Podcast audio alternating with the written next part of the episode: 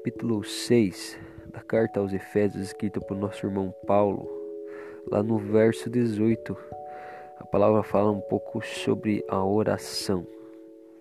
Ela fala assim: façam tudo isso orando a Deus e pedindo a ajuda dele. Orem sempre guiados pelo Espírito de Deus. Fiquem alertas, não desanimem e orem sempre por todo o povo de Deus e orem também por mim, a fim de que Deus me dê a mensagem certa para que, quando eu falar, falem com coragem e torne conhecido o segredo do Evangelho. Amém? A palavra de Deus é, é clara, simples e direta, né? E nós vemos a importância da oração na nossa vida, a importância da palavra oração, que vem do grego, que é falar, né? E nós falamos com o nosso Pai na nossa intimidade, no nosso quarto, com nossos irmãos, e aqui nós vemos que Paulo pede para orar sempre pelos irmãos, pelo povo de Deus, pede para nós ficar em alerta, orando em pensamento, profetizando as palavras do reino de Deus, e ele pede também para orar por ele. Às vezes nós temos aquele preconceito de algum irmão dizer que vai orar por nós e dizer que nós temos um, algum problema ou algum pecado. Mas a oração é importante em todos os minutos, todos os momentos. E uma das coisas que Satanás faz para anular a sua oração é os momentos que você está ali e ele vem, te bate um desânimo, parece que não está acontecendo nada. Mas é isso que você quer que pense, porque um, uma oração de um coração quebrantado e arrependido, ela tem muito efeito.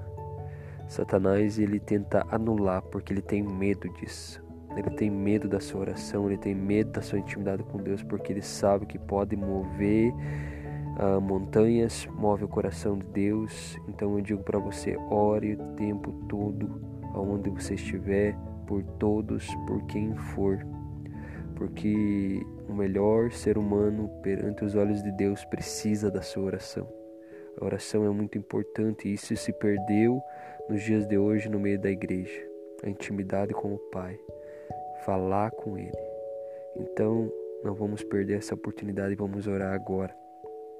Dobre seu joelho onde você estiver, ou se você estiver ouvindo esse podcast uh, dirigindo, só pense em Deus, claro, né? não perca sua atenção aí no trânsito, mas pense em Deus agora. Ore em pensamento se você não puder falar, mas ore comigo. Pai, nós queremos pedir que o Senhor nos dê coragem e intrepidez para nós falar do teu reino, para que nós possamos fazer a sua vontade. Nós queremos pedir perdão pelas vezes que nós não te demos o tempo necessário, não gastamos um tempo de qualidade contigo, falando contigo, Pai. Que nós possamos estar o tempo todo alerta, fazendo tudo segundo a Sua vontade, segundo o Teu reino, como Jesus nos ensinou a oração modelo. Pai nosso que estais no céu, santificado seja o Teu nome, venha a nós o Teu reino, seja feita a Tua vontade, assim na terra como no céu. O pão nosso de cada dia nos dai hoje Perdoa as nossas dívidas, assim como nós perdoamos a quem nós temos ofendido. Não nos deixe cair em tentação, Pai. Livra de todo mal, porque Teu é o reino, o poder e a glória para todos sempre. Amém. Assim, Pai, como nosso irmão maior Jesus nos ensinou a oração, nós queremos profetizar que venha o Teu reino e seja feita a Tua vontade, e que a nossa vontade desapareça e mora nós queremos apresentar as autoridades eclesiásticas e políticas da nossa nação, meu Pai.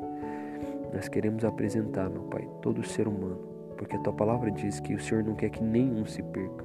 E nós queremos dizer para Satanás que as portas do inferno não vão prevalecer dentro da igreja.